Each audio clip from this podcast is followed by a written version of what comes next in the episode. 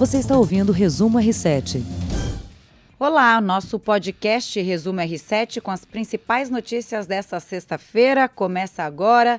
Boa noite, Heródoto Barbeiro. Boa noite, turma da banana. Ah, desculpa, do R7. Você está falando de banana aqui, eu já me perdi aqui na banana. Pois é, hoje temos aqui a nossa colunista do Sextou, a jornalista Camé Moraes, que fala sobre alimentação saudável e gastronomia. Boa noite, Camé. Boa noite, Camila. Boa noite, Heródoto. Boa, boa noite, Denise. Olá, boa A noite. Denise Odorice, que é repórter do Domingo Espetacular, está aqui com a gente. Daqui a pouco ela vai falar de uma matéria e eu explico também por que da presença dela, tá bom? Não é sobre banana, minha mãe. Não. bom, a Camé vai falar sobre bananas. As bananas estão ameaçadas na América Latina? Eu tenho poder de veto ou você é um presente de banana agora? de quem é essa voz? De quem é essa voz? De quem é será essa voz? Presidente tá Bolsonaro. Tá ok, tá ok? tá ok? É o seguinte, essa sonora não tem nada a ver com o nosso assunto hoje. Ele, o presidente falou, é, deu essa fala falando sobre a troca da superintendência da Polícia Federal no Rio de Janeiro, mas, enfim, realmente eu quero fazer essa pergunta para você, Camé. As bananas estão ameaçadas na América Latina? Sim, as bananas, as bananas, a fruta banana realmente está ameaçada na América Latina. Estamos com um problema sério na Colômbia que pode chegar no Brasil. Daqui a pouco eu explico o porquê disso.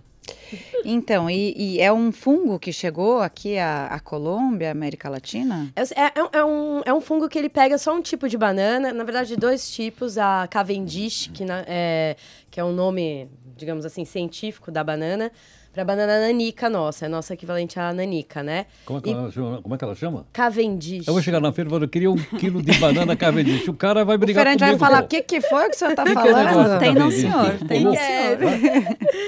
E a banana da terra também é atacada por esse fungo, então a Colômbia tá com declarou situação de emergência nacional por causa desse fungo que já devastou centenas de hectares de plantação. A Colômbia, que é o segundo maior exportador de banana, o Equador está em primeiro lugar. E o alerta se estende para o Brasil, porque se esse fungo descer para cá, ele não tem como ser combatido, na verdade. O grande problema é esse. Não tem, não tem inseticida, não tem agrotóxico, nada tem que destrói a plantação, elas não dão mais frutos e a gente tem risco de ter uma extinção da banana Cavendish. Vamos comer bastante banana a partir de agora. Garantir é. o estoque. Tem que Garantir é, correr enquanto ainda temos. Ela, esse fungo, ele se espalha muito rapidamente? Então, na verdade, é, ele, ele, ele pega a planta inteira. Então, a Colômbia está combatendo isso desde o de junho, não conseguiu frear totalmente. Eles estão adotando as medidas sanitárias, medidas sanitárias de exportação. É, mas é um, é um fungo que aparentemente está meio fora de controle lá. Então, eles estão em situação de emergência. Aqui, o Brasil, o Ministério da, da Agricultura soltou um comunicado em junho, já quando ficou sabendo da, do problema na Colômbia, alertando os plantadores, os agricultores de banana, para adotar medidas sanitárias mais rígidas. Mas é uma coisa um pouco incontrolável. Esse, esse fungo já atacou na Ásia na década de 90 e extinguiu um tipo, um subtipo de banana por lá.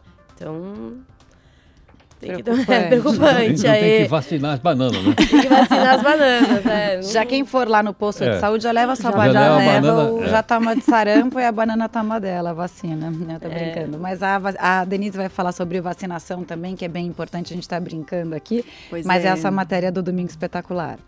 É, o assunto é sério. Aconteceu lá em Paulínia, interior de São Paulo. Um casal está sendo alvo de uma ação do Ministério Público, lá da cidade, porque eles se recusam a vacinar o filho. Eles acham questões, enfim, filosóficas, acham que não tem que vacinar, que eles são adeptos... Movimento anti-vacina. É, eles são adeptos, assim, não tem que ter nenhuma intervenção na saúde da criança, minha criança, eles alegam, né, minha criança é saudável, vive dentro de casa, ela tá ótima, maravilhosa, não tem contato com outras crianças e ela, a imunidade dela vai vir naturalmente. Só que aí o Ministério Público recebeu uma denúncia do Conselho Tutelar da cidade e o Ministério Público, enfim, chamou esses pais, conversou tal, eles não, não vão arredar o pé. Aí o Ministério Público entrou com uma ação obrigando eles a levar a criança a vacinar até dia 9 de setembro. Tem que apresentar a carteirinha é, atualizada, né? Só que o mais curioso é que se eles não fizerem isso, eles podem perder a criança, a tutela, por algumas horas Sabe o conselho faz? Hum. Pega essa criança, à força, na, em casa, leva no posto de vacinação, dá todas as vacinas e devolve. Pronto, agora. Imagina o trauma Ah, pra é, essa um, criança. é, é um, é um é. Sequestro, um sequestro do É, Estado, é, um- é um digamos sequestro assim. por algumas horas. Eles têm que fazer. É, se de 9 de setembro eles não apresentarem, isso pode acontecer. Aí o promotor tem que né, emitir esse mandado de busca e apreensão da criança pra, pra vacinar. Gente, vacinação é coisa séria, né, Denise? Não dá. Claro. E é definida por lei. Tem só um detalhe que é o seguinte. Imagine, por exemplo, que você é da, de uma determinada religião, esqueci o nome agora, Testemunha de Jeová. E aí eles não admitem transfusão de sangue. Sim. Aí você tem uma pessoa no hospital que está morrendo que precisa de sangue. O que, que o cara faz? O médico vai lá, pega uma autorização do juiz, o juiz manda fazer a transfusão de sangue no cara para salvar a vida dele. Sim. Então, quer dizer, eu acho que nesse, né, nesses pontos o Poder Judiciário tem que intervir, pô. Tem, Claro. porque e não é só a criança que está correndo É. risco, é ao redor Lógico, dela, todas as vacina, outras crianças. Claro. A vacina é um pacto coletivo, né? É isso que, que dizem, Eu- assim. e Você protege Esse o casal, entorno, eu conheço né? essa turma aí, eles se acham veganos. Eu nunca ouvi, eu- até hoje eu não sei o que é vegano, mas o cara fala que é vegano, é porque é vegano. Ele diz que eles são veganos. E mais, há um zum, uma bobagem que diz por aí, que quando você vacina a criança, ela pode correr o risco de ser autista, de Ah, não, adquirir o mas isso, autismo. é- isso já foi refutado por Já vários foi refutado, mas pesquisadores, tem, mas gente, tem gente que acredita Tem ainda. gente que acredita, Tem, eu tenho tem, que tem. falar aqui para as pessoas Tem. Foi um acreditar nisso. pesquisador que foi comprado, né, Um médico segundo inglês, dizem, é, ele recebeu por dinheiro. um- uma indústria farmacêutica Exato. e aí isso já foi negado pela Mas é bom as pessoas saberem, né? saúde. Mas- É. Só perdeu, pra- inclusive, a licença, a licença médica. Foi punido. no- ele está nos Estados Unidos agora. Foi, teve que sair correndo da Inglaterra. Olha aqui, ó, a Florips, que está assistindo a gente ao vivo pelo Instagram, diz: vacinar é uma obrigação dos pais, é proteção das crianças. Ela tem razão. É, e é lei, né? Bom, gente, eu vou pedir para todo mundo ficar aqui comigo e com Heródoto e a gente vai falar sobre um assunto que a sociedade como um todo acompanha de longe. Não é porque não quer ver, mas porque é impossível viver o problema muito de perto, que é a violência nas comunidades do Rio de Janeiro. Morro do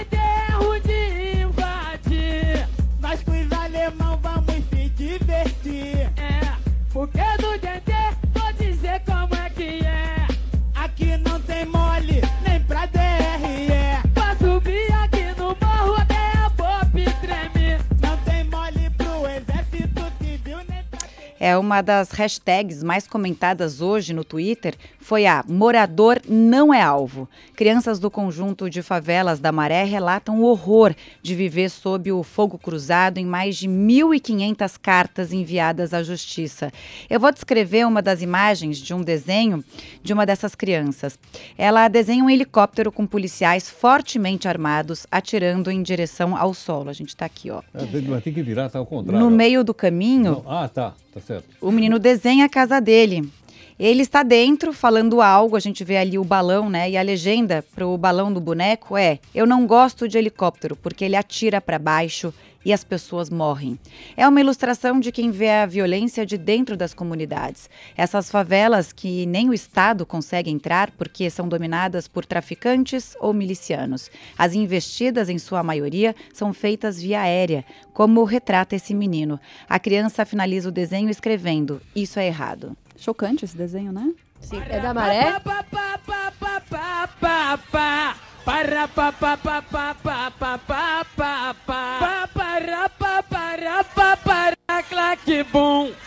Para, pá, pá, pá, pá, pá, pá, pá, pá, pá. Vem Deus, DJ!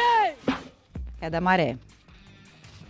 É, a Maré é um dos complexos de favela do Rio de Janeiro mais, mais problemáticos, né? Eles, durante as UPPs, eles não conseguiram resolver como controlar minimamente como aconteceu no, no, no, no complexo do Alemão. A Maré sempre foi um reduto de, de tiroteios intensos e confrontos com a polícia e as, as crianças ficam lá diversos vídeos, né, das crianças nas escolas, escondidas nos corredores, em meio a tiroteios. são Olhando de camarote Maré. essa violência toda, essa guerra civil que acontece dentro das Agora comunidades. vejam bem, o que, o que acontece? Os traficantes usam a população como escudo.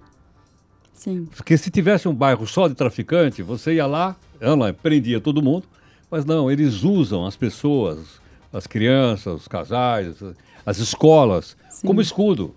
Ou seja, troca de tiro com a polícia acaba, então, infelizmente, dolorosamente atingindo essas pessoas.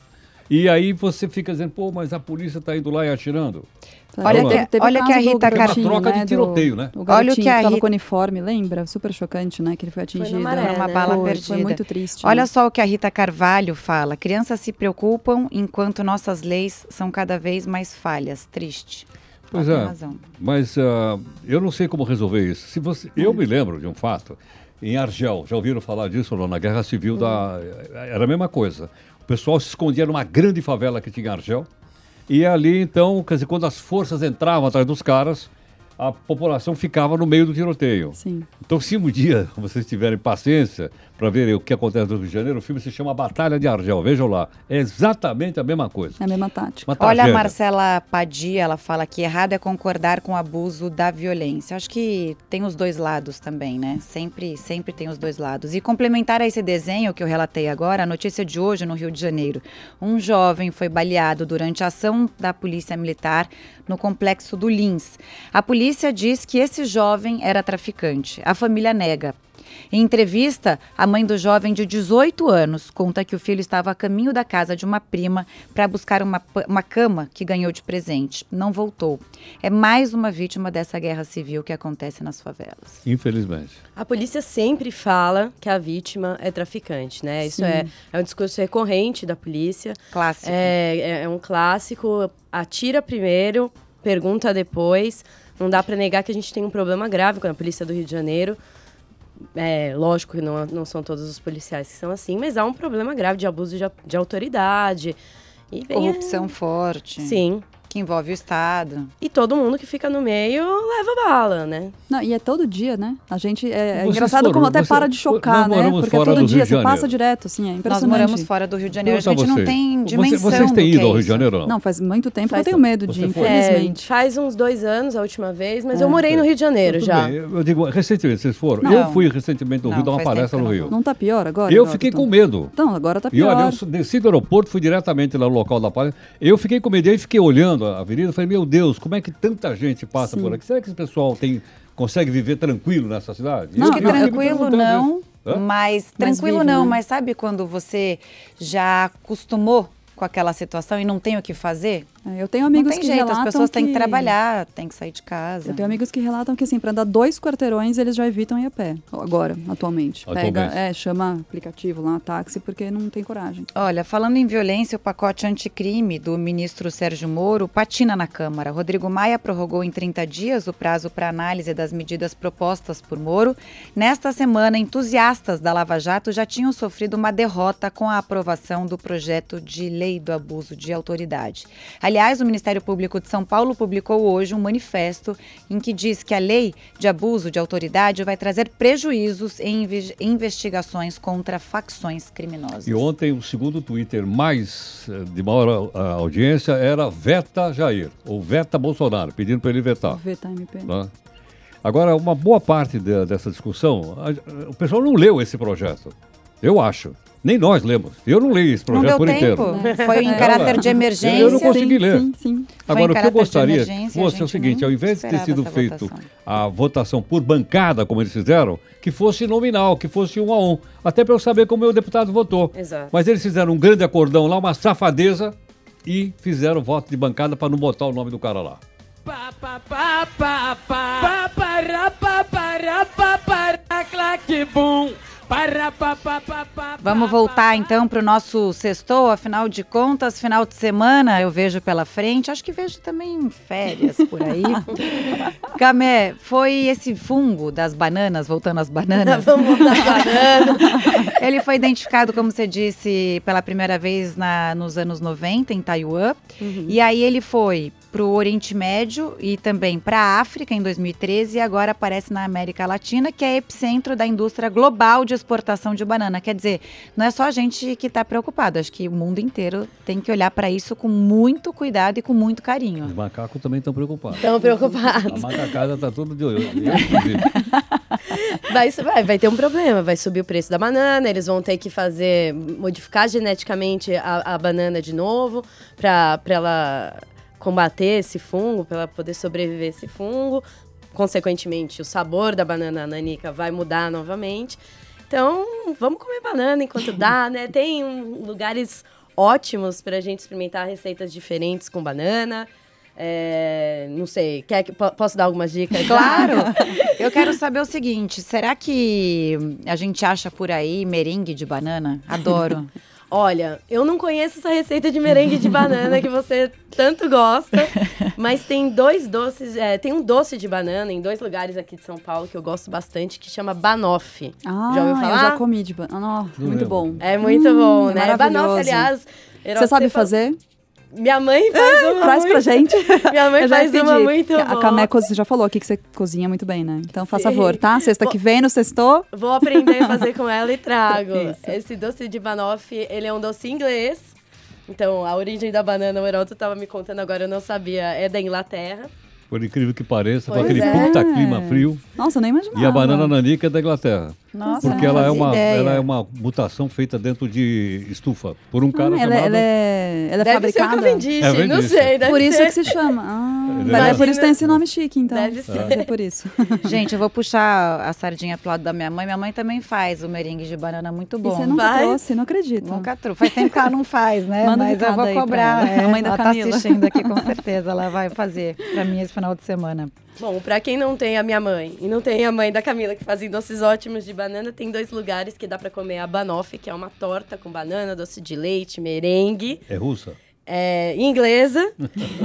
um dos lugares chama Chaie, que é uma casa de chás na Vila Madalena. Tem uma banoffee muito boa. E tem uma, uma doceria tradicional, já tá ficando tradicional, é recente aqui em São Paulo, mas tá muito conhecida, que é a Nanica, que é uma galera de Curitiba, amiga do chefe de cozinha Ravi Leite, que participou do Masterchef. Eles trouxeram esse, essa lojinha de, de banoffee, só, só vende banoffee aqui para São Paulo. Chama lá- Nanica? Nanica, é. São as duas receitas, a do Chaie e a da Nanica são bem diferentes. Uma é, é mais geladinha, ela é, um- é uma banoffee meio congelada, assim, parecida com pavê. E leva chocolate belga. A do Nanica é uma, é uma sobremesa que não precisa de, de congelamento. Ela, ela é um pouquinho diferente. Mas os dois... É muito tradicional em Curitiba, a banoffee. Mas recomendo. Coma um banoffee antes que ela acabe. Por Vamos favor, então vá comer também, Camé, e posta lá no seu Instagram, é de comer, que assim a gente pode Boa i- sempre, né? Boa ideia. Acompanhar Vou o que postar tem. umas fotinhas de banoffee. Tá bom. Tem mais uma dica pro final de semana aí pra quem mora em São Paulo. Tem o Taste Off, que é um festival de comida, que é lá no Clube Hípico de Santo Amaro. Vai ter esse final de semana, vai ter no final de semana que vem. É uma ótima oportunidade para conhecer alguns pratos dos melhores restaurantes de São Paulo. Tem uma taxa para entrar, mas as barraquinhas, cada chefe de cozinha renomadíssimo de São Paulo e do, do resto do país faz uns exemplares de pratos e, e vendem lá. É legal, é um bom passeio pro final de semana também. Gente, vamos dar uma pincelada no futebol. O técnico da seleção brasileira, Tite, anunciou a convocação para a próxima rodada de amistosos. O primeiro jogo será contra a Colômbia e depois o Peru. O editor de esportes do R7, nosso amigo André Avelar, tem os detalhes. Fala pra gente, Avelar. Olá, time do podcast. Hoje vamos falar de seleção brasileira. Seleção brasileira porque Neymar, Neymar está de volta ao time para os amistosos do dia 6 e dia 10 contra Colômbia e Peru nos Estados Unidos. Bom, é, vale lembrar que algumas coisas aconteceram com o Neymar, tá? Nesse, nesse período desde que ele foi cortado para a Copa América. Esse vai ser, por exemplo, o primeiro amistoso que depois do arquivamento do inquérito que investiga a denúncia de estupro dele é, contra a modelo Nájila Trindade, né? Então já é um, um panorama para percebermos como reage aí o Neymar psicologicamente. Outro ponto muito importante é que o Neymar não vem treinando, por exemplo, entre os titulares do Paris Saint-Germain. O Neymar tenta uma saída até tumultuada do clube da capital francesa e mais um ponto para a gente ficar de olho. As outras novidades do técnico Tite ficam por conta do goleiro Ivan, da Ponte Preta, o goleiro Everton, do Palmeiras, Jorge, do Santos, Samir, da Udinese, Bruno Henrique, atacante do Flamengo e Vinícius Júnior. Mas eu queria saber de você, Heródoto. Gostou da convocação do Neymar? Vale a pena tê-lo no elenco? Um abraço, até. Tchau. Ele Pergunta me é pra colocou agora numa situação aqui Difícil, complicada. Né? Eu vou devolver para ele a pergunta. Nós precisamos do Neymar para ganhar a Copa América? Não precisamos. Pois precisamos é. não, Não, ganhamos sem o não. Neymar. Então, minha querida, olha lá. É, É, ele não é indispensável, mas é bom ter é o bom Neymar. ter o Neymar, né? É bom ter o Neymar no time. Você pergunta pro PSG se é bom. É. Pro PSG. A, a dor de cabeça acho que é maior se não convocar, Era. não é? Acaba aquela Bom, cobrança. gente, é, o nosso tempo está acabando, mas eu queria contar por que a Denise Eudorice está aqui com a gente, além de Além falar de da matéria, também dela. espetacular. Espetacular neste domingo, assistam, um ótimo programa. Ela está aqui porque ela vai me substituir a partir de segunda-feira aqui no nosso podcast.